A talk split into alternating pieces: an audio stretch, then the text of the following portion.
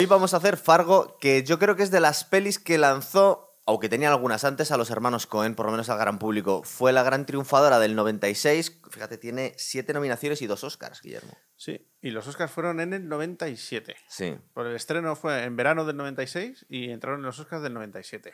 Ahora, nosotros hicimos un programazo del Gran Lebowski, que no estabas tú, te habría encantado estar aquí seguro. Y esto es Fue un cuando, poco... fue cuando me lesioné. Sí, justo. ahí.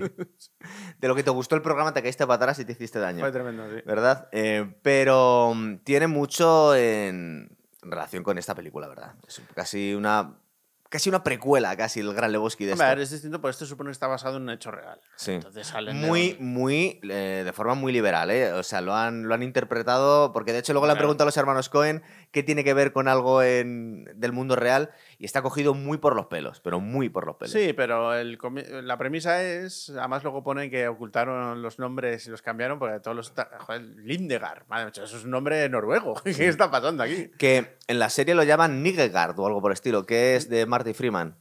Recuerda que en la serie, la primera temporada, hacen una reinterpretación de esta película, pero bueno, vamos a hablar de la peli. Hoy vamos a hablar de la peli del 96. Es una peli que empieza fuerte, digamos. Ya extraña, cuanto menos, con esa reunión ahí a tres bandas, macho. Total. Eh, vamos a contar un poco. Yo del casting yo sacaría tres. Este que le hemos visto muchas veces, pero siempre como secundario. Este William H. Macy, que es Jerry Lundengard, que es casi todo el topicazo de pringao. Es el vendedor de coches usados, miserable, Que ha conseguido su trabajo gracias al suegro, Sí. que no vale para nada, su mujer, pues bueno, tiene un hijo que le ha salido, pues... Que Poquita puede que cosa. estudie, puede que no estudie, le da igual, una cosa... Luego tenemos a Frances McDormand, que se llevó un Oscar por este papel de. Lo, lo- lo definimos en, en su momento cuando hicimos el programa del Gran Lebowski como que el cine de los Cohen, por lo menos en este momento, era un cine totalmente random. Porque era una cosa súper es- súper rarísima. Esta es una todo. película en la que absolutamente todos los personajes son anormales de una manera o de otra. ¿Verdad?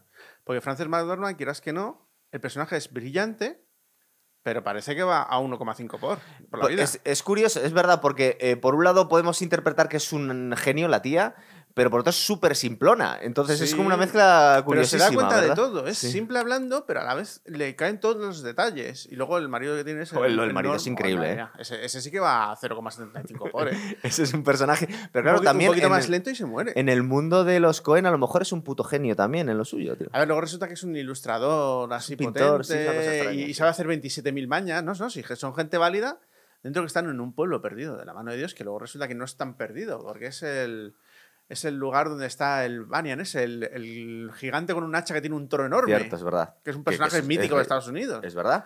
Y luego, Pero, nos estamos, dos más, porque hay muchos famosos, pero vamos a hablar de Steve Buscemi, que no se parece absolutamente nada el papel de esta con, la, con el papel que hace en el Gran Lebowski dos años después, con Donnie, ¿verdad? No tiene absolutamente nada que ver.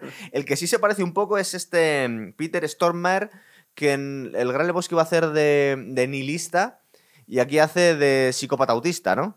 Sí, además, joder, es que Peter Stormare es un tipo que ha hecho de todo. O sea, es increíble. Es un tipo que ha sido Lucifer en Constantine, ha hecho de dios nórdico en American Gods. Y luego ha sido secundario de otras mil cosas. Siempre, siempre ha sido mafioso ruso. Lo que no puedo hacer, es verdad, lo que no puedo hacer en John Wick sale, seguro que sale. Eh, con esa cara, Sí, es verdad que en algún momento. en algún sale, momento pero- sale y le matan, seguramente. Ah, no, es, es, eh, es mafioso ruso. Claro, claro, por es eso te mafioso ruso de John Wick 3 que empieza al principio. A mí me sonaba mucho de este Sí. hombre. Lo que no puedo hacer es de protagonista ni de, ni de guaperas. Pero todo lo demás. Tampoco quiere, ¿eh? Es un personaje muy curioso, pero además es un tipo que también es músico, tío. Así. Ha hecho colaboraciones con grupos de hard rock, que te lo encuentras en todos lados. Es el típico hombre renacentista, Sí. que como es secundario, pues tiene tiempo para hacer otras cosas. Pero sale en todos lados. En esta película, todo. Menos la, la prota, que realmente intuimos que es un genio, la tía, porque ata a cabos enseguida. Hmm. Todos los demás son gente bastante incompetente, bastante lerda. Se ven, digamos que las miserias de cada personaje son muy evidentes, en todo caso. A ver, es adelantarnos a la peli, pero el compañero de ella, el que le está cantando cómo ha sido el asesinato, Es medio retrasado, sí. dice, ¿has comprado plan, Toma un poco de café, te va a quedar... mm". Pero todos son como, digamos, son como super caricaturas, porque incluso alguien que tú intuyes que a lo mejor era un poco espabilado, que es el suegro, que por lo menos se ha hecho rico, o sea que algo, algo de espabile debe tener, pero aún así se le ve un tío muy miserable, muy histriónico, Que se cree el rey del mambo, entre otras Sí. cosas. Hombre, también es que rodeado de la gente que está rodeado es normal que se crea el rey del Sí, mambo. ¿Verdad? Porque mira a su hija, mira a su yerno. Eres el normal entre Mindundis. Entonces, claro, pues bueno, pues te crees el puto amo. Pero es, no sé, es curioso porque es una película que empieza con una premisa como muy. Dices, joder, menudo plan maestro. macho". Es un secuestro fake. Que también va a haber un secuestro fake en la próxima película de, de los Cohen. En el, en el Gran Lebowski también soy un, sec- un secuestro. Sí. inventado, ¿verdad? Con dedos amputados. de Total, ¿no? verdad. Debía ser como vamos a hacer otra versión de lo mismo. Eh, es curioso porque esto fue un exitazo. El Gran Lebowski fue un súper fracaso. Luego se ha vuelto una peli de De culto, culto, totalmente. pero en su momento no la vio nadie. Y, y parece como una. A mí me da la sensación que es una versión un poco más pulida de Fargo. Incluso es verdad que es mucho más salvaje y mucho más cómica. Esta tiene ciertas partes un poco más. A ver, pero Crudas. Fargo lo que tiene es que triunfó porque estaba en el lugar adecuado en el momento justo. Total, ¿es verdad? Fargo, yo la vi en el estreno, porque a mí me encantan los hermanos Cohen, pero en el estreno no la vio prácticamente nadie. Se vio a raíz de los Oscars. Porque los Cohen no había. Es decir, eran conocidos, tenían peliculones, pero el, Sí, el pero, gran. era, pero era dentro de la- del ambiente cinéfilo. Claro, O sea, este no fue. un ambiente con la peli que rompieron Cohen. fue con Fargo, eso Exacto. es. Y lo que pasó con Fargo es que tuvo la suerte de que estuvo en un año en el que los Oscars eran muy flojos. Ah, por eso se llevaron tan- Bueno, se llevaron dos Oscars, pero Porque pudieron llevarse un que las montón. otras películas conocidas eran eh, Jerry Maguire y El paciente inglés. Bueno, Son Sí. los dos peliculones De aquel año, de los Oscars. sí. Entonces, por ejemplo, Francis McDormand se llevó el, el Oscar a la mejor actriz contra no grandes actrices. Es que te iba a decir yo, vamos a ver, este personaje que es muy original y es muy guay, es muy raro, pero yo no creo que haga una superinterpretación ella. Es decir, es porque es una cosa tan random y tan loca, tío. De hecho, eh, es un poco inexpresiva. Sí. Es que, es que es tan raro. Es que, vamos a ver, una mujer de mediana edad embarazada con un marido medio retrasado que trabaja de. con el bombo. De, de policía en un sitio donde nunca pasa nada y de repente empiezan a ocurrir un montón de asesinatos y ella casi mantiene la sangre fría y lo resuelve así. Es una cosa rarísima lo todo, que- tío. Lo bueno que tiene este personaje es que Frances McDormand es una mujer extremadamente expresiva y brillante Sí. Que está haciendo un ejercicio de contención salvaje para parecer lerda y a la vez ser extremadamente inteligente. Sí. Es como una especie de bolsón de Higgs, macho. de- Es de una, cosa, personaje. es una cosa muy extraña. digo, ¿qué es esto? Es verdad. Es que, pero es que todos los personajes, incluso los que parecen más brillantes y más espabilados, tienen profundos principios de anormalidad. Sí. O sea, Eh, En eso tenemos muchas cosas en común con el Gran Lebowski, que no hay Sí. uno normal. bueno, es que John Goodman, tío, John Goodman, No, con su- que no. se supone que ha leído de todo, que es un doctor, que es un no sé qué, y luego de repente, cada vez que habla, sube el pan, o sea, con sus teorías. y con- Jesús, bueno, y tantos. Ah, Jesús. pero esto qué es. Nada, pero eso es muy leo. Es que eso es muy hermanos Cohen. ¿Verdad? Al fin y al cabo. Hombre, luego te hacen un country for the old men que dices. Eso te iba a decir, que yo aquí veo como una. Por un lado, eh, co- como una bifurcación en la carrera de los Cohen. Por un lado se van al Gran Lebowski y por otro cogen al psicópata, porque siempre tiene que haber un psicópata loco en las pelis de los Cohen, y se van al extremo más brutal y van al No Country for Old Man. Es que hacen el Anton van Sigur. alternando, porque de repente te hacen peli rara, te hacen Lady Killers. Sí. ¿Qué dices? Será muy extraña esa. Luego te hacen, antes te han hecho Muerte entre las flores, que esa no es extraña, esa es extrema, pero Sí. está muy bien hecha, o sea, ¿verdad? Pero es una peli seria, entre comillas. sí, no es una divagación, una ida Sí. de olla. Y luego pues te hacen eh, quemar Fargo. antes de leer. Sí. Bueno, luego te hacen Fargo, que se quedó toda la gente a cuadros. Sí, pero Fargo no es, no pretende ser extraña, pretende es- ¿cómo te ¿Tú diré? dirías que es una comedia negra loca? Es que empie- cuando empieza la ves como una puta comedia. Sí. ¿Te Bueno, sí. ¿Te parece una comedia? Porque ves Tiene muchas cosas. Vam- Vamos a empezar y lo vamos analizando. Tenemos unos paisajes tremendos, nevados, un frío no- bestial, inhóspitos. ¿verdad? Un musicón Sí, increíble. eso es increíble. Y da la sensación como que estamos en una película que va a ir lento, que nos van a contar un poco preciosista, porque el ambiente que nos están dando es un paisajes muy cuidados, muy inhóspitos, Muy rurales, muy- ¿verdad? sí. La música épica. Y de repente nos presentan a dos, dos secuestradores taraos. Incompetentes. Es muy de los hermanos con verdad, el, el- el delincuente incompetente. Joder, Lady Killer, macho. Madre mía. O sea, por favor. es que ahí hasta Tom Hanks era un esperpento. Sí. O sea, era una cosa que decías, pero bueno, ¿qué está pasando? Todos, todos, son unos Todos, incompetentes acojonantes. No, pero aquí es hasta un- esto es increíble porque se supone que está el autista sociópata. Que se dices, bueno, ese es el que habrán cogido porque es el músculo. Tú en un principio piensas que el amigo y- inteligente Es Steve Buscemi. es Bruce Emi, sí, que es el que, el que ha debido de, de darle el indio para, Sí. como contacto. Pero no. No. Pero bueno, lo que importa es eso, que le ves y el tío habla como muy razonable, parece que entiende, parece que tal. pero luego hace sus normalidades como O sea, ver, 40 pavos cuando está haciendo un encargo. Sí. O sea, dejar que le pillen, no pone las placas. De la... Salió de un concesionario y dice, es que yo no pongo las placas. Digo, pero tío, que se supone que eres un secuestrador. Sí. Es poco profesional. Aparte de imbécil. Es curioso porque vemos eh, des- después de, de- del plano donde nos han enseñado el, el paisaje y en el universo donde nos van a contar la historia, vemos la reunión de este Jerry, que es lo peor, el pobrecito. De hecho, es, muy, es curioso porque la otra versión de la serie, la de Marty Freeman, también es un pringao absoluto, pero de otra forma, pero es lo mismo, pero completamente distinto. En, en la serie es un vendedor de seguros, aquí es un vendedor de coches sí. es un poco igual. Eh, Steve Buscemi es un pobre hombre, porque es un pobre hombre, pero le hace bullying a este porque es más patético todavía que él, ¿verdad? Recuerda cómo le sacan el dinero, le pega malas contestaciones, prácticamente le está bofeteando al tío que le está contratando para que secuestre a su mujer. O sea, es una cosa Sí, pero, loquísima. pero porque ha visto que es un pobre hombre. O sea, dice, a este le voy a vacilar como quiera. O sea, le puedo sacar cualquier cosa. Pero es que dentro de que le va a sacar cosas, se la saca a una pequeña escala. Sí.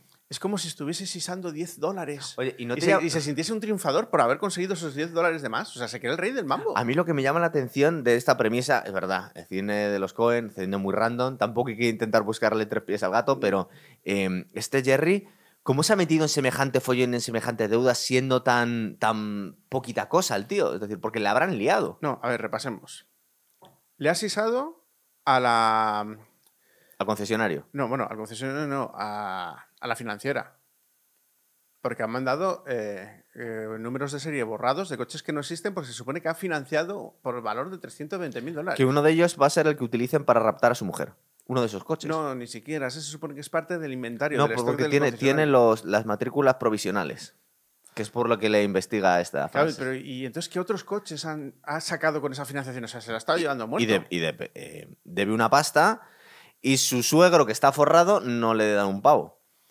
Pero ya le ha tenido que dar algo, porque mira tú la casa en la que viven, la mujer no tiene pinta de trabajar en nada más que ser la hija de papá, y este con su sueldo tiene un casoplón de puta madre. Sí. Aparte de la vida cubierta, pero claro, dices, ¿qué otras Pero, pero tiene, necesidades? pero tiene el típico trabajo de tío perdedor, eh, de vendedor de segunda mano que encima eh, le vemos luego el- el- la foto de empleado del mes, pero solo algunos meses. Hay otros que ni siquiera gana siendo... Pero ¿qué supuestas pretensiones tiene que tener este tío? ¿Qué inversiones ha querido hacer o qué plan maestro tenía en la cabeza para deber tanto dinero es- desde es esa lo que a mí miseria? me- claro, un tío, un tío tan, tan poquita cosa, en realidad debe estar muy frustrado y debe Claro. tener ganas de comerse el mundo, pero claro, toda la gente le da collejas. Es, es curioso. Pero te das cuenta que timaste a los clientes siendo supuestamente el jefe de ventas. Sí. O sea, la escena esa en la que le ha colado un revestimiento antisalitre a un tipo que no lo quería para nada. Sí. Que al final dice, bueno, te voy a descontar 200 pavos. Mira, te voy a firmar el cheque por no metértelo por el culo. Ese momento de tensión en el tío, o sea, por 200 dólares. Y, y cómo, y cómo el tío baja la cabeza en cualquier interacción con, Sí, sí, sí. con cualquier persona. Es decir, es un tío que todos, eh, toda la gente con la que se va a cruzar por la vida le dan una colleja y el tío baja la cabeza y dice que sí. Todo el mundo. Eh, el tío que le intenta timar, el tío que contrata para secuestrar a su mujer. Todos. Todos. El hijo. todos. El hijo.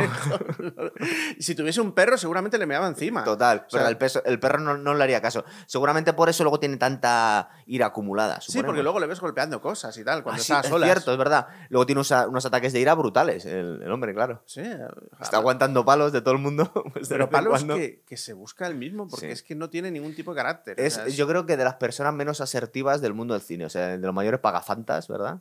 Sí, Es en eso, ahí, él, él me parece... Él no se llevó el Oscar porque básicamente le tocó... Bueno, es que mira qué año más malo. Se lo llevó Cuba Golden Jr. por Sí. Jerry Maguire. ¿verdad? Que yo sinceramente yo veo a Cuba Golden Jr. y eso no es un papel de Oscar. De hecho, es un tío que cayó luego en, en desgracia. Se tiró muchos años que no volvió a salir en ninguna película. No sabemos si tuviera algún problema con algún productor no, o algo. porque era un boca chancla, mucho cuidado, eh. Se, le- Seguramente. se creció con el Oscar cuando realmente no había Se vino hecho arriba, grandes ¿no? cosas. Sí. Pero luego hizo pelis muy malas. Hizo una que se llamaba Nido de Cuervos, que era casi como de intriga. Y estaba súper sobreactuado. O sea, El luego- caso es que estamos hablando de un año muy malo que por eso tuvo tantos Oscars, actuaciones que no parecen para tanto, ¿no? es que no tiene ningún sentido las cosas que se llevaron Oscar ese año. Pero lo ves con lo que había En perspectiva, claro. y pues tiene sí, su cosa. era. Aquí se llevó el de mejor guion eh, original. Que eso no está mal. Pues sí, porque es un guion original. Y está guay. O sea, vamos a ver, eh, porque dices, es que es- es una idea genial, algo raro, dice. Luego dices, no es que es Joel Cohen. Ah, bueno, entonces no le ha costado. Cierto, es verdad. A ver, más escenas chulas. El rapto de la mujer. Bueno, que ahí sigues pensando que es una puta comedia. Sí. Porque parece como Scream, cuando se está dando contra las cosas de la nevera, la puerta y demás el de Scream. Pues esto es más o menos lo mismo, pero en un Va, secuestro. eh, al final cobran, se autolesionan casi los secuestradores, cogiendo una mujer que está. mm, es- tiene una inteligencia un poco borderline, la pobrecita. O sea, es una cosa Pero eso que se, no- grita. se le nota cuando no la iban a secuestrar, ¿eh? Porque Sí. también cuando ves esa escena familiar entre los tres y cuando ya viene el suegro a cenar, dices, madre del amor hermoso, tío. Está claro que se ha casado con ella por el dinero, pero encima no ha pillado dinero. Claro, porque. A ver, Tampoco es muy guapa la mujer, entonces dice. Bueno, pero pillado- a ver, pero. Es un tema de. A ver, el tío no es. eh, Muy alfa, precisamente. No es listo, no es carismático, no es gracioso, chico. Algo bastante que ha pillado. Sí. Y sabes que por lo menos lo ha hecho una vez porque tiene un hijo. Bueno, Tiene pinta de que debe ser la. Porque este debe fracasar hasta en el dormitorio con esa, con esa tipa. Eh, Pues claro. ¿Sabes lo que me da la sensación con esta mujer? Que es que no me acordaba la segunda vez que la he visto. Que están a punto de cargársela eh, muchísimas veces. O sea, da la se sensación que, la que- escalera- claro, que es tan torpe que se va chocando con las cosas, que ellos encima, eh, los secuestradores casi se la cargan de lo torpes que son también. tú date cuenta que cuando llegan a la cabaña Sí. y empieza a huir, ella Cierto, está esa- descalza. Esa escena es ella maravillosa, está tío. descalza y como mínimo debes saber que está en la nieve. Sí, sí, sí. ¿Cómo te pones a correr a oscuras Chocándose en con un los lugar con árboles nieve ahí, sí. pensando que vas a poder huir? Y, lo- y los secuestradores que se están jugando una pasta y se están descojonando viendo cómo se, cómo se choca con los árboles, pero también se va corriendo hacia el lago. Es decir, se podían haber quedado sin, perfectamente sin secuestrada, tío. que es una llegado a cosa. un punto en el que les importa un huevo. O sea, es increíble. Sí, ¿verdad? Bueno, en realidad no tienen por qué mostrarla. Yo, yo no sé si estos dos pensaban eh, devolverla al marido o no. Yo creo que ni siquiera pensaban estos dos. Pues no la cuidan mucho a la secuestrada tampoco. No, yo creo que la hubiesen dejado en medio de la cabaña y a ver qué salía, ¿sabes? Si se la comía un oso de puta madre y si llegaba, pues también. Pero no, pero date cuenta que hay que partir de la base de que el sociópata ya le ha visto la cara, Sí. le ha mordido. Porque eso ahí Ah, está la escena hay de la, un de la momento, en pomada. es cierto, es buenísima, en el que todavía no la han atrapado y el tío se centra en desinfectarse la herida. Y por eso ve que está la otra detrás de, de las cortinas. O sea, es que vamos a ver, esto tan esperpéntico que es, que es increíble. Pero claro, luego tú piensas que el otro directamente solo es un empanado, que esto va a ser como una comedia. Sí, Pero claro, luego pasa cuando les para el policía. es verdad. Eso es increíble. Que les para y dice, mierda, debe ser por las placas. Nunca pongo las placas con un coche nuevo. Y ves, vas viendo las caras de su secuaz diciendo, tú eres gilipollas. Pero con una cara que le cambia el gesto sin decir nada. Sí, porque dice muy poquito en toda la película. Pero él juega con los cambios, con las. con los. Y con tal. Va mostrando como que se le están hinchando las Sí. pelotas. ¿sabes? Y entonces, en ese momento justo en el que se da cuenta de que se va de todo al carajo. Y ya decide, le pego un tiro al policía y sobre todo persigo por la nieve. Sí, porque a es que- oscuras. Claro, porque le pega un tiro a un policía y cuando está intentando a- apartarlo, con las luces encendidas, que está cantado, pasa otro coche. Y se queda mirando así como. Y, en fin, claro, es que, es que como criminales son de la gente más incompetente. Bueno, como en todo el cine de los hermanos Cohen. A ver, él no es incompetente en el sentido de que todo lo hace, realmente lo hace bien. Te explico. Mata muy bien. Sí. conduce muy bien, pero es como que deja el peso sobre el otro, sobre el que habla. Que no sabemos ni dónde lo ha conocido. O sea, no tenemos ese retrato de personajes. Son dos tipos. A mí me da la sensación que se acaban de conocer para dar este golpe, porque no tenían sí, mucha... han tenido una conversación extraña en un bar y dice, bueno, pues tú me vales. O sea, es como... Joder, nunca me acuerdo. ¿Cómo se llama el indio? El, ca- el caballo loco. El, el tío este que va... Seth que está- caballo loco. Que el- es, es el, eh, es el mecánico que Sí. se supone que le consigue... El a estos contacto tíos. que tiene, sí. Vale, esa es otra. Espera, tenemos que... eh, porque lo tengo aquí cronológicamente. Ahora nos presentan a la poli, que nos llevan a... La llaman por teléfono cuando está durmiendo con el marido este... Madre mía, es que es un espectáculo dantesco. Es un estilo de vida súper sencillo, súper lento el que tiene en este pueblo. Y ella se, enseguida se, se levanta en medio de la noche y se va... Porque le han avisado que ha habido tres asesinatos en un sitio donde nunca pasa nada. Sí, pero además se mueve con toda la calma. El otro dice, tengo ¿Verdad? unos huevos. Le hace los huevos fritos. Sí, porque nos da la sensación que esta mujer en su pueblo no ha habido un asesinato en 100 años. Pero aún así la tía como que no se altera ni se emociona, sino que... A ver, en Reno y en estos sitios lo único que pasa es que hay veces que alguien se vuelve loco, se suicida o coge una carga motosierra a su familia. y mata a un vecino con el que tenía una disputa por las vacas. Eso sí que te lo puedes imaginar en un pueblo ese. Pero date cuenta que él ahora se está encontrando un homicidio múltiple Sí. que evidentemente involucra a extranjeros. O sea, eso es como Ujú. Coño. Bueno, y ya aquí vemos los primeros destellos, entre comillas, de genialidad. Porque ella enseguida ataca a vos y sabe lo que ha pasado. Eh, bueno, nosotros lo sabemos porque lo hemos visto. Pero sí te da la sensación como, como espectador, dice, ¿cómo lo ha, lo ha atado tan rápido, verdad? A ver, porque la gente de pueblo eso sí que es muy lista, verá que hay unas huellas de un pie enorme Sí. que no salen del coche como el que han pegado el tiro en medio del lago helado, sino que van al coche.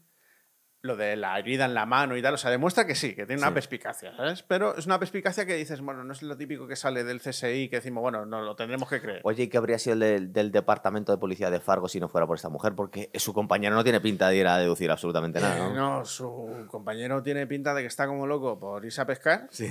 Sabe cuándo acaba el turno y me va a pescar porque eso es lo más excitante que pasa en ese pueblo. Porque tú ves la cara del marido de ella cuando le enseña la bolsa de, de lombrices y es la primera vez que tiene expresividad en toda la película. Porque se emociona porque le ha traído lombrices para poder ir a pescar. O sea, tú vas Es gente dices, simple, tío. Es gente muy, muy sencilla. En estos pueblos no le piden mucho a la vida a esta gente. "Joder, Pero eh, una cosa es pedirle poco y otra cosa es pedirle prácticamente nada. Claro, porque te puedes imaginar que gente que tiene este, este ritmo de vida tan parado, tan sencillo, sin grandes aspiraciones, eh, les viene un, un hecho tan extraordinario como empieza a haber secuestros y cadáveres y tal, incluso matan a un policía y lo llevan con, con pachorra, ¿eh? Además, a mí lo que me hace gracia es que esta película lo que pretende es hacernos cambios a base de presentarnos personajes cada vez más raros y más Sí, lamentables. pues son todos rarísimos. O sea, es increíble porque el momento en el que esta mujer va a la ciudad. Ah, bueno, sí, eso lo dejamos para dentro un rato. Sí, ya madre mía, tío, es que. Lo, lo del ex, que ni siquiera sabemos si es un ex, es increíble. Ah, Pero bueno, bueno, eso lo explican ya. Sí, eso- sí, luego lo cuentan al vamos. final. Pero bueno, ahora tenemos el momento en el que Jerry tiene que contar que han secuestrado a su mujer, pero no quiere que llamara a la policía. Y y bueno, el, vemos a la figura del suegro, que, que parece ser que le iba a comprar, al pobre hombre, le estaba deseando, no- nos lo habíamos dejado, estaba deseando pedirle el dinero para una inversión en un negocio que era de puta madre, y al final parece ser que le convence al, al padre de invertir y dice, vale, muy bien, me has dado la idea, ¿cuánto quieres que te dé? Pero le van a dar como mil o dos mil pavos y se van a quedar ellos los No, negocios. la encima. comisión es del 10%, lo Sí. dice, de 750.000. O sea, encima eran 75.000 pavos. Sí. Se supone que este desgraciado había montado en un principio el secuestro para llevarse 40.000 pavos, que luego no. Luego dice, resulta que pide un millón. Sí. Bueno, eso es un No, pero pide un millón porque se lo exigen los secuestradores también. No. No, los secuestradores le piden más dinero y él pide más, cierto, es verdad, sí. Entonces él pide un millón y dice, luego le voy a dar a los secuestradores lo que a mí me la gana, porque él cuenta con que le van a creer, sobre todo por esa personalidad que tiene y ese desparpajo, y que le van a creer y que él es capaz de llevar la negociación con unos secuestradores, ir con un este, con un millón y que no le van a violar Y, por el y- camino. y que se le cae, y se le cae todo el plan simplemente porque dice el suegro, vale, lo va a llevar Como yo. yo. O sea, es una colección de planes maestros todos juntos en una sola película que dices, pero ¿cómo, cómo- cómo- cómo podía Bueno, ser? como los planes maestros de Walter también. Sí.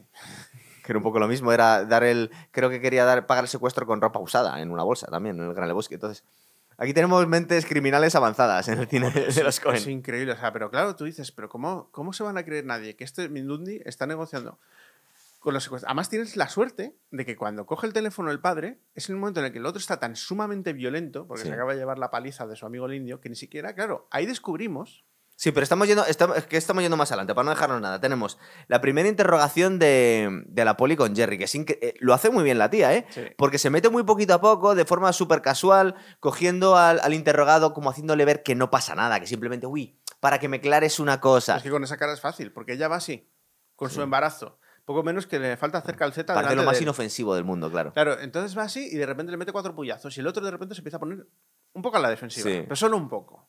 Lo que ya explota es cuando vuelve otra vez. Ahí Sí. ya se le va la pinza. O sea, ella juega un poco a hacerse la tonta también, claro, lógicamente. que como le- en el pueblo le funciona de narices, dice, "Buah, con esto estaba a pensar que soy una paleta de pueblo que no tengo ni idea, que poco menos que, Claro.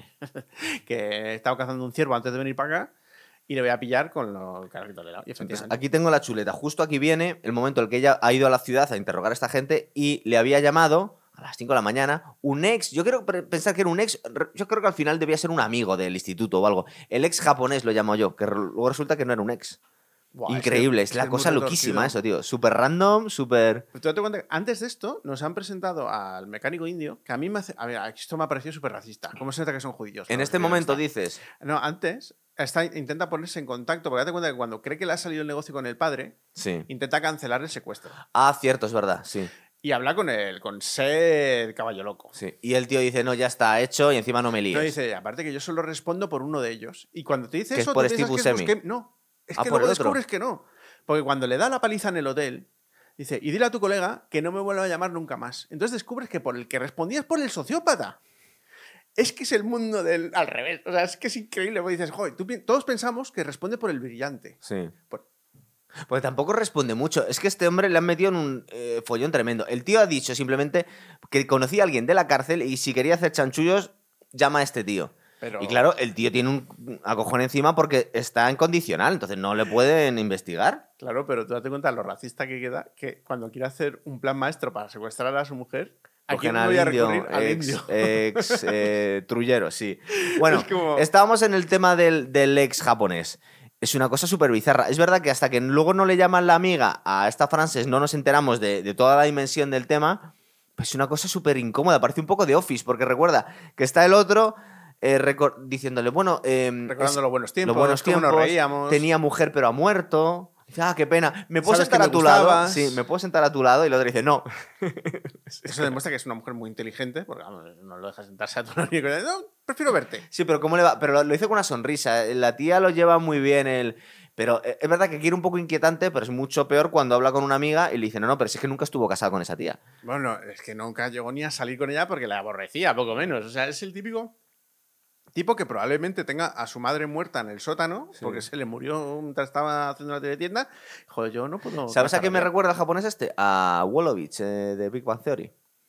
Lleva el mismo rollo, que, que al final no estaba con ninguna tía, pero se las daba de, de seductor. Pues es un poco... No, pero Golovich era más tétrico, a su manera. Este es tétrico en el sentido de que tiene una realidad paralela en la que ha tenido mujer, se la ha muerto, o tiene un rollo chungo para dar pena y ver si liga. Claro, pero es que no ha llegado a ligar nunca. De hecho, no- ahora no, no, queda claro que no. en este momento nos, nos preguntamos, porque habíamos intuido hasta ahora que a lo mejor era un ex de esta, pero en realidad sabemos que no, este nunca se lió con ella tampoco, simplemente voy a ser un amigo del Un instituto. y dice, bueno, pues ya que hemos venido, pues me pongo en contacto con los del colegio. Entonces, mi relato va a ser, ha muerto mi mujer, a ver si te doy pena, ¿no? Esto nos lleva a un tema. A ver, Esta chica ha tenido eh, educación superior en la ciudad.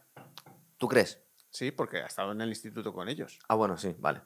Entonces ha ido a ver a sus antiguos amigos de la ciudad. O sea, eso demuestra por qué es la lista del pueblo. Ya nos da un contexto. Aunque está rodeado de idiotas. Sí, bueno, de gente que va a otro ritmo por la vida. así.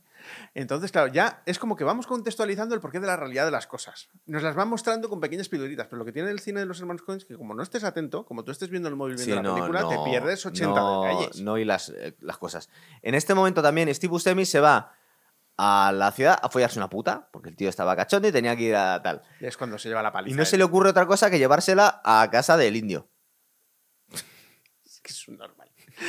Sí, sí. Es una cosa tremenda. Que encima le pega una paliza bastante humi- Este tío, este tío debería haber sido uno de los secuestradores y no estos dos, ¿verdad? Porque da la sensación que habría hecho mejor el trabajo. Sí, lo que pasa es que tenía que pedir vacaciones del curro y va a quedar un poco raro, ¿sabes? Total. Pero no, no, además la paliza que le mete, o sea, el cómo le coge y le tira como un trapo, Sí.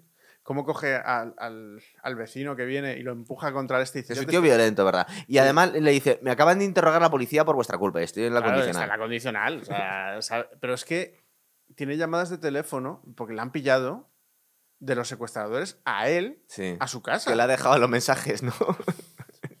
es, como- es que eso como es el colmo. ¿Cómo deja los mensajes el contestador, macho? En fin.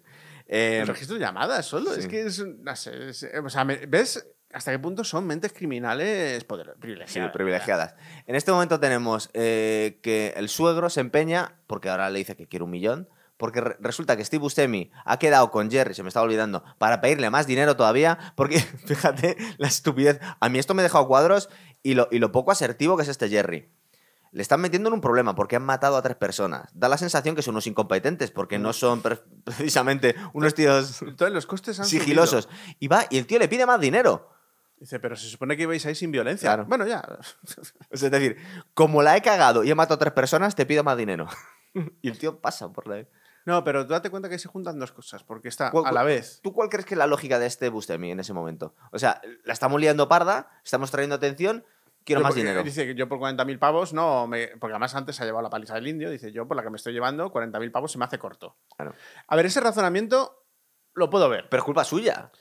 Ya, bueno, Porque pero- es él el que está haciendo el trabajo mal, ¿no? Ya, pero no es, es, es él. O sea, hemos visto ya el desarrollo de este personaje que imbécil tiene. le saco lo que haga falta, sí, es Está cabreado y dice, pues te voy a sacar más pasta. Más de, joder, con la cara que tiene el otro. Que Sí. según se lo está contando está así. Joder, ¿cómo no te lo vas a creer? Pero claro, antes, el- la barbaridad de pasta que pide como rescate es porque le ha pillado la financiera y son 320.000 pavos, Sí, ¿eh? Entonces necesita más pasta, claro. 320.000. Es que ¿en qué se lo ha gastado? Con la ¿Qué vida que lleva. gastar este tío? Este tío no me lo imagino yéndose de prostitutas o a Las Vegas. Es que no sé, yo creo O haciendo una mega inversión de No, yo creo que ha hecho una- alguna inversión ruinosa, sí, seguramente. Sí, pero claro, pero en los años en los que son no puede haber sido criptomonedas. es que no entiendo en qué ha invertido. vete tú a saber. O sea, bueno, es increíble. Entonces, claro, de repente se encuentra con que le van a pedir 320.000 pavos casi para mañana el de la financiera, que esa es otra cosa. Te dan 320.000 pavos una financiera y luego se lo vas a devolver en dinero negro. ¿Sabe lo que es eh, también muy guay? Cuando le está llamando el de la financiera presionándole al principio amablemente.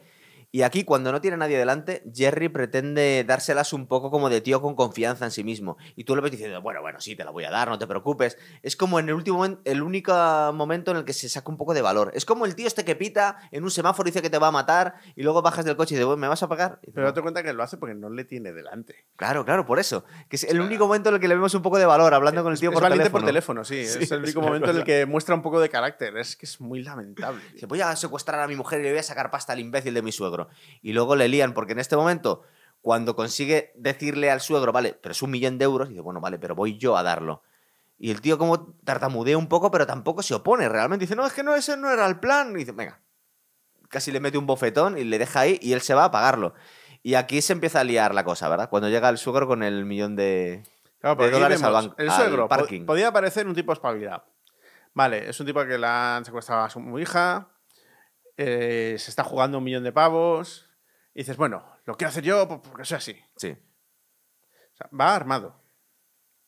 Sí, pero se, se pone como a discutir de una forma súper ridícula con el secuestrador de su hija.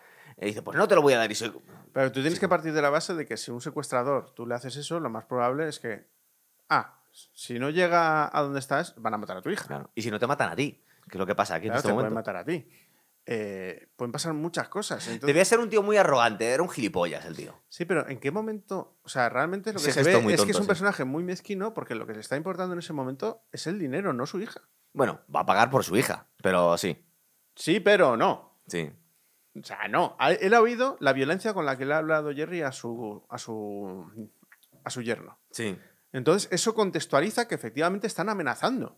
Además, lo hace de una forma en la que dice poco menos vamos a matarla si no me traes el puto dinero, Jerry. De todas maneras, cuando, cuando se enfrentan, que acaba muerto el suegro, le pega un tiro que le vuela eh, media cara aquí a Sí. Buscemi, ¿verdad? Joder, eso ya, mira, si no era grotesco todo. O sea, ir viendo a Steve Buscemi, tapándose con clines, la herida, con esa pinta de psicópata que tiene. Sí, pero aquí es un poco ya como un, un criminal Mr. Bean, ya es como muy torpe todo, tropezándose, sangrando. Ese es Perpento Cohen. Sí, ¿verdad? Siempre hay un momento de las películas de los Cohen, a partir del 75% 80, en la película que ellos lo que quieren ya es que la cosa se vuelva grotesca. Loquísimo. Les gusta hacer un final grotesco. Es que es, Recuerda de- es que de hermanos Cohen. En este momento, cuando va con el millón de dólares, sujetándose media cara, eh, llega Jerry por detrás. Yo no sé qué pretendía este hombre, a ver qué ha pasado y se encuentra a su suegro muerto y que no hay dinero ahí. Y lo mete en el maletero para ocultarlo. Encima, y él se lleva el cuerpo. Y yo, tío, ¿qué pretendes, tío? O sea, si lo han dejado ahí, ¿qué haces, tío? O sea, te acabas de librar de tu suegro porque, bueno, luego tendrás que explicar por qué no has llamado a la policía. Bueno, venga, hay registros, hay cosas. De hecho, el abogado eh, lo está- sabe, claro, el abogado de la familia sabe. Aparte, estaba pensando yo, Guillermo. una coartada. Claro, pues estaba pensando yo, Guillermo, si su mujer muere y su suegro muere, a lo mejor here- hereda él. Eh, no, no, no la líes, Bueno, de momento va a heredar 920 mil dólares menos. Sí. No, pero todo lo que tenga el suegro. Si ha muerto su hija y muere él. 920 mil dólares menos. Sí. Ya sabemos que por lo menos 920 mil dólares no los va a heredar, eso seguro. Entonces, Bustemi no se fía de, de su compi psicópata y lo entierra ahí en medio de la nieve y deja el rascador ahí Sí. Que, a ver, un rascador de un poquito este pequeño. tamaño sí. Es rojo, se ve, pero bueno. con las nevadas de Reno. No, de, de hecho, es que yo creo que dejamos de verlo en cuanto se gira él. O sea, es de las decisiones más idiotas de. No tiene, además se ve, cuando mira a un lado y a otro, que no hay ninguna referencia geográfica y por eso deja la... No, Sí, sí, es lo que se le ocurre a él. vete a otro lado. O sea, espérate a que haya una estatua, a que haya un punto kilométrico y enterrarlo al punto kilométrico. No, no, en medio de la nada. O sea, estamos ahora mismo en un punto en el Sí, que... es, una, una- es una toma de decisiones es idiotas, una detrás de otra, es increíble. Eh, la segunda visita de la poli al concesionario le está pidiendo el código, el, el listado de coches. Es- Es una Yo creo que es, es la escena más. Como no es violenta, Pero te dan ganas de ponerte violento tú con Jerry. Es que te abofeteaba de lo tonto que pero eres. yo de creo que es una, es una de las escenas más épicas de toda la película. Porque como hemos visto tanta violencia y tantas cosas icónicas, pero de repente vemos cómo el otro se le revuelve, saca carácter. Sí, pero lo saca, pero no lo no, saca, pero, pero. lo saca como una vez y dice, joder, es que me cago en la puta, como no tengo cosas que hacer, venga, voy a por el maldito Sí. inventario. Y la otra se pone a mirar ahí en la oficina, en plan, "Oh, ¿cómo se ha puesto Y este se da pavo?". la fuga. Pero de una un forma. coche. Sí. Con la- creo que lleva las matrículas también provisionales. O sea, que se, se le puede hacer un seguimiento exagerado. Y el tío se la- ella se queda como, ¿que se ha pirado? sí, sí, que se ha O sea, sé su nombre, sé su cara, acabo de ver en qué coche se ha ido y se ha pirado. Va con un coche sin matrículas, sabemos dónde va, es que casi, en fin. En fin. O sea, ¿qué, Eh, qué lógicas. Total. Y a guerra ya tenemos el final de la peli que es súper loquísimo. Sí. Llega Steve Buscemi a la cabaña donde tienen a la, a la tía esta. La vemos que se la han cargado. Porque debía ser que estaba gritando mucho. A ver, tú date cuenta que es un sociópata encerrado con una señora que probablemente grite y llore mucho. Sí, y luego recuerda la locura, que es una cosa que irrita mucho, que lo único que tienen para entretenerse es la tele. Telenovelas. Que, no, y que darle muchos golpes. No, no, eh, pero lo único, el único canal que pillan es el de las telenovelas, pixelado y con mal se ve muy mal, es verdad. sí. Es que es como para volverte loco. Y Total. estás en medio de una y cabaña. con una mujer loca gritándote al lado, sí. O sea que tú entiendes así. y- no, pero es que ya era un sociópata. O sea, a mí me irritaría y tendría pensamientos malos, pero como no soy un sociópata, no la mataría. Pero es que él es un sociópata en el que estás alimentando constantemente sus, las voces de su cabeza. Y se lo acaba cargando a, a Bustemi, pero por una discusión súper tonta, porque se están, eh, se están pero ahí repartiendo. ves pero- lo anormal que es Sí. El personaje porque fíjate, tenía un millón de, de- de euros, de dólares, perdón. Le iba a dar los 40.000 porque habían quedado los dos en que obtenían 80. Y le pide un poco más por el coche, Por su parte del coche. por su parte del coche, y ahí es por eso por lo que muere, tío. A ver, ¿cuánto puede costar? Ese coche de mierda, pues a lo mejor dame 5.000 dólares más y ya está. O sea, podría haberse llevado 920.000 pavos por haber cedido en 5.000 dólares. Y es tan mezquino y tan anormal que a un tipo al que acabas de ver matando a cuatro personas y que se acaba de cargar una señora hace 15 minutos, Sí. le discutes 5.000 pavos. O sea, ¿qué clase de Pero anormal e- era un tío también, de alguna forma tiene algo que ver un poco con Jerry. Este Steve Buscemi, que no recuerdo, yo no sé si dicen el nombre en algún momento él. eh, da la sensación también que es un pobre hombre y que tiene algo que demostrarse. Porque eh, cuando tiene los arrebatos estos de, de- de intentar imponerse a la gente. Sí, como no- de genio del crimen. pero sí. no se lo cree en realidad. Tú le ves que no es un tío con confianza en sí mismo de verdad, sino que como que, que, que lo intenta imponer. Como hay alguien un poco más débil que él, lo saca. A ver, es un, No, no, es un mierdecilla es un de delincuente que Sí. de repente está jugando como en las grandes ligas, eso cree él. Pero se lo está haciendo. En realidad Claro. sabe que es un mierda, claro. Sí, de hecho, ya ves tú cómo figuraba con las tías esas que se tiran en el, en Sí. el motelillo. Y Bueno, esa lo de la prostituta es como. No, madre no, de no era- no eran prostitutas encima. Yo pensé que eran prostitutas. Ah, yo estaba pensando en la prostituta que le lleva a la casa del indio. las ¿no? O sea, anteriores, las dos chicas que se tiran al principio, Ah, sí, es que verdad. las dices y serán prostitutas, pero luego cuando ves que se quedan viendo la telenovela con ellas tirados en la cama, digo, ah, pues igual no son prostitutas. Y luego se ve que son dos tontas que estaban en el bar, Sí, las han liado ahí, sí. que se aburrían. Si es que ahí la gente cuando se aburre hace cosas muy Es que es un pueblo, eh, fíjate que no pasa nada. Nos lo han enseñado en el primer plano de la película, que era la desolación más absoluta. Hacía mucho frío, no debe pasar nada en estos sitios. Qué cosa más loca, de verdad. Eh, justo en este momento llega Margaret, me parece que se llama Margot, y por casualidad ve a el coche que estaban buscando de los secuestradores. Sí, porque le habían dicho que había actividad en el lago, porque habíamos visto antes como un compañero suyo estaba hablando con el pirao ese. Sí. Dijo, hay ruidos raros en la, Ah, es verdad, es verdad. en la cabaña de este. Y dice, bueno, Se lo hicieron un compañero, es verdad. sí, pero lo dice en plan, de, "Ah, será cualquier Lo, lo sitio". hizo un poco de pasada y, y nos da la sensación que el compañero mm, ni le va a hacer caso. Pero bueno, resulta que No, sí lo pero hace. reporta, Sí. pero no va. No, no, que va a ir. Porque es que, son, es que la eficiencia de la policía de ahí es la hostia. Y aquí tenemos el punto gore de la peli. Cuando llegamos que le está metiendo una trituradora de, De madera, madera. ¿no? Sí. Está metiendo, vemos ahí un, Pie. un pie con un calcetín, que yo intuyo que debe ser el de Bustemi ahí metido. Sí, porque la mujer sigue ahí tirada. Sí. Y aún así, el, por muy psicópata, es muy torpe, muy bobo. El tío se da la fuga cuando lo trata en una pistola y le pega un tiro ahí en la pierna, ¿verdad? Es una Sí, detención en así un poco. Es como. Sí, además es curioso porque es una alegoría del momento en el que él mata al tío del lago. Es la misma escena. Solo que ella no tira a matar, claro. Claro. Entonces él, en una planicie, decide que puede salir corriendo de una tía con pistola. ¿Sabes lo que me encanta de esto? Y veo un poco de Anton Segura aquí, un poquito, porque es una peli de coña. Es que eh, le pega un tiro, le detiene, le va metiendo una especie de chapa y el otro no dice ni mu en todo el tiempo que mientras está detenido. Es decir, lo dice todo con los ojos al tío. Claro, porque además tiene una mirada perdida increíble y es un- le está haciendo como un alegato de, joder, pero ¿cómo puede haber tanta maldad para que tú hayas hecho esto y tal? Ella que es así, Sí.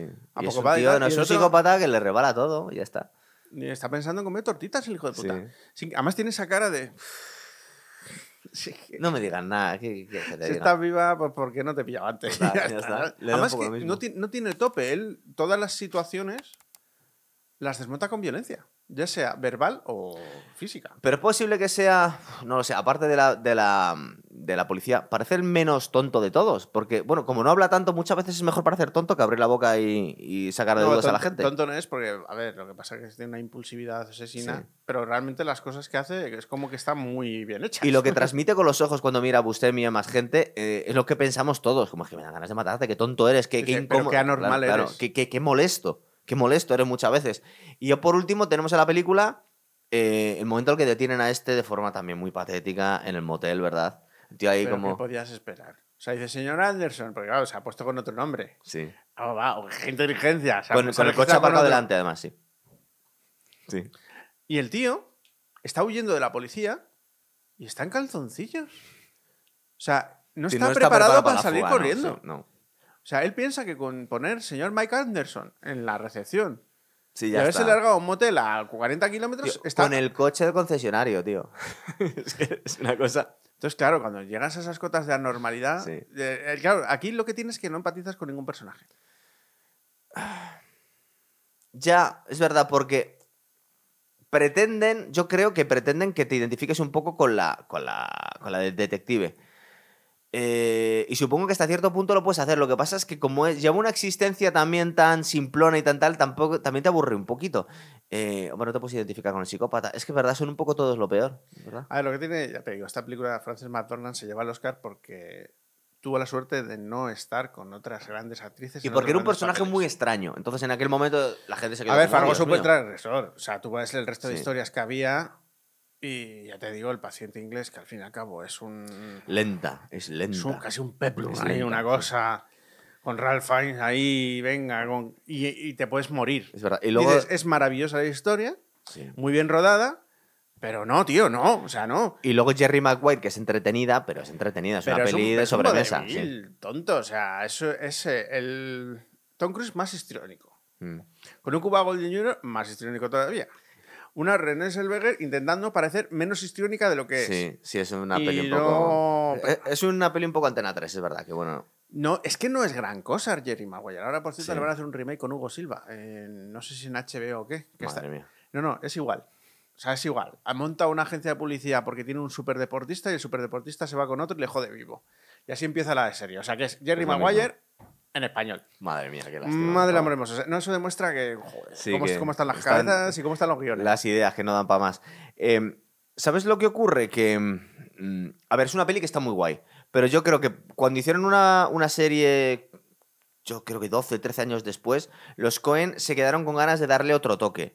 Eh, yo de la serie Fargo, que un día si queréis, si nos lo escribís en los comentarios, lo podemos hacer el programa. La cuarta me decepciona un poco, pero las tres primeras eh, temporadas están muy guays. La primera da la sensación como que están reescribiendo un poco la misma historia. Es que lo que funciona en los 90 no funciona ahora. Claro, pero, pero yo lo que te venía a decir, igual que en su momento dije la herejía de que a mí me parecía muchísimo mejor Pulp Fiction que Reservoir Dogs, que me parecía que era la evolución lógica, aquí Pero es yo... que a mí también. Claro, a ti también, pues estamos de acuerdo. Es que hay mucho friki gafapasta que tiene que irse a la original porque le da la gana. Pero porque hay la necesidad de buscar siempre lo transgresor. Sí. Pues aquí esto fue lo transgresor, pero en el, en el estilo de peli que se hizo, yo creo que si te ves el Gran Lebowski, es, no sé, tiene más... Es verdad que no es el mismo tono, porque esta, serie, esta peli es un poco más oscura que el Gran Lebowski, es más loca todavía. Pero Gran Lebowski lo que busca es ser transgresora desde situaciones abstractas. O sea, por lo de. Julian Moore con el columpio. Sí, es todo muy loco. Pero, pero, pero se ve una. bueno, Aparte que es la película de después, se ve una línea clarísima de Fargo a Gran Lebowski. Es decir, Pasa es que en el el- Gran Lebowski, por ejemplo, el que se come a todos es John Goodman. Bueno, eso va por, por. Hay gente, tío, hay, hay una religión del nota. Hay gente que le encanta el rollo del el, nota. el Jude, ya, pero. mm, Eso depende de cada cual que se quiera. Seguro que hay hasta algún friki que le encanta a Donnie. es que tiene Pero que a haber- nivel de interpretación y todo, está mucho mejor Goodman y Turturro que él. Sí, eh, estaba hablando desde un punto de vista de la película en sí, que, que es un poco como la evolución lógica de Fargo Eh, yo creo que Fargo fue hacia, do- hacia dos sitios, hacia el Gran Lebowski y hacia No Country for Old Men.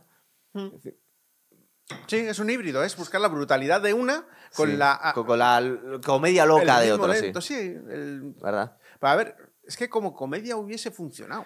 Pero Sí. siempre que quieren hacer como algo en tono de comedia, luego se vuelven locos. ¿Qué pasaba No, igual pero en quemar es después de gente así. leer? Bueno, luego hicieron una cosa como en la balada de Buster, no sé qué, esta la locura esta que son seis o siete historias, que es buenísimo, pero es una locura Pero padre. otra- y, o Brothers, si es que al final tú te Sí. pones a ver las películas de los hermanos Coen y tú lo primero tienes que ir descansado. Sí.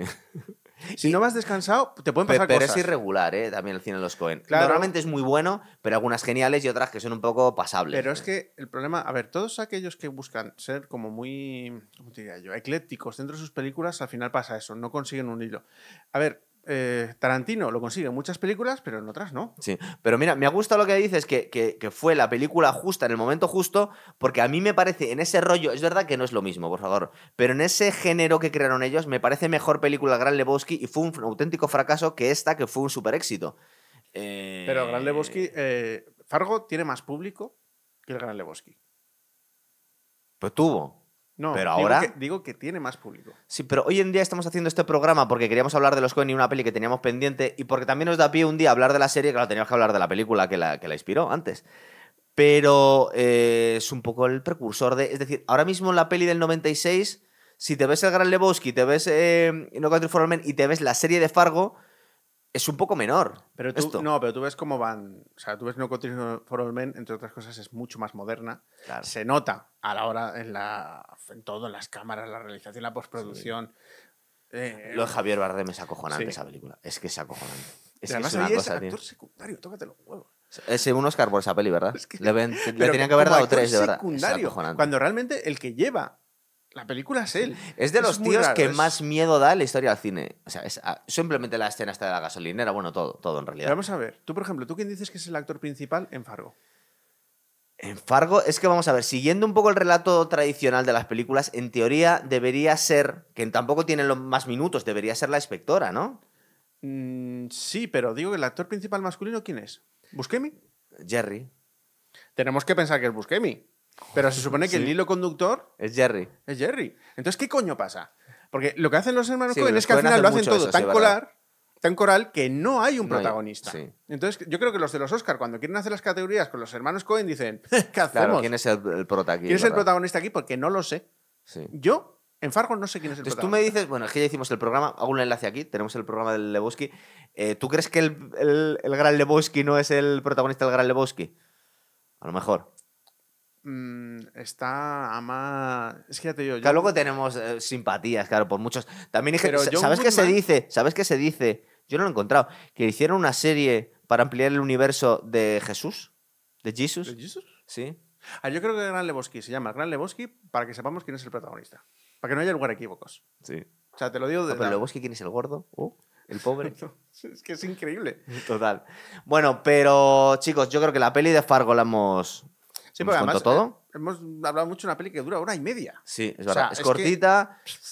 Es es súper interesante el que no la haya visto. Bueno, si no la habéis visto y os ha visto el programa, os hemos descrito Sí. la película. No os quejéis, por favor. Recordad que aquí somos muy de spoilear. Es que como Vivimos- hablas una hora y pico de una película sin contar lo que pasa en la película. A ver, contar. Fargo sin spoilers puede provocar suicidios. Sí, verdad. Es una cosa, una cosa No, muy loca. Pero es necesaria para entender el cine de los Cohen. Aquí fue donde dieron el salto a la fama y donde, digamos que probaron una fórmula que de alguna forma luego se ha estado repitiendo. lo hicieron efectista porque dijeron, con todo lo que hemos hecho hasta ahora, no hemos conseguido triunfar, vamos a hacer Sí. algo directo a la Es cara. que en el año 96 hacer semejante fricada. Hay que estar mal de la cabeza. De hecho, lo cuentan todos los actores que han trabajado con ellos, que son unos putos locos. Se están riendo todo el tiempo. Eh... Hombre, Frances es la mujer de... Ah, sí, de uno de ellos. Cohen, sí. Luego ha hecho más cosas, hizo lo de siete anuncios a las afueras. Sí, es verdad. Sí. A ver, Frances McDormand es muy buena actriz porque tiene varios Oscars y yo la he visto trabajando mucho. Sí, total. Lo que pasa es que este personaje es tan raro que tampoco le da mucho para explayarse, es cierto. es que tiene un grado de contención que dices. Sí, Hostia. a mí me llamó la atención también como, digo, de veras, sí, un Oscar. Supongo que la peli gustó tanto que querían darle un premio. Claro, es complicado ser buena actriz, ser expresiva y tirarte toda una película sin expresar nada. Bueno, ya. Porque la gente que es movida, que es expresiva, Lo, ese- lo ese- hace Arnold Schwarzenegger en Terminator, Guillermo. Sí, hombre, se graba de contención, pero para eso utiliza la gafa de sol. Claro.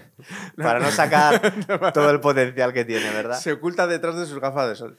Por cierto, va a sacar una serie ahora, va a sacar un documental y está dejando caer, nosotros que somos un poco frikis, que está moviéndolo mucho ya por fin para hacer Conan el Rey, la trilogía de Conan, a ver si cae por fin.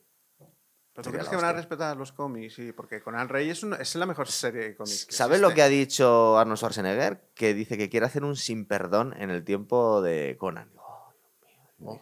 Oh, qué grandísimo sería eso, ¿verdad? Sería Hostia, sería muy salvaje. ¿verdad? Bueno, nos despedimos, chicos. Vamos a ir pensando qué más hacemos, que tenemos aquí una serie de pelis muy guays. Hala, hasta pronto. Hasta luego.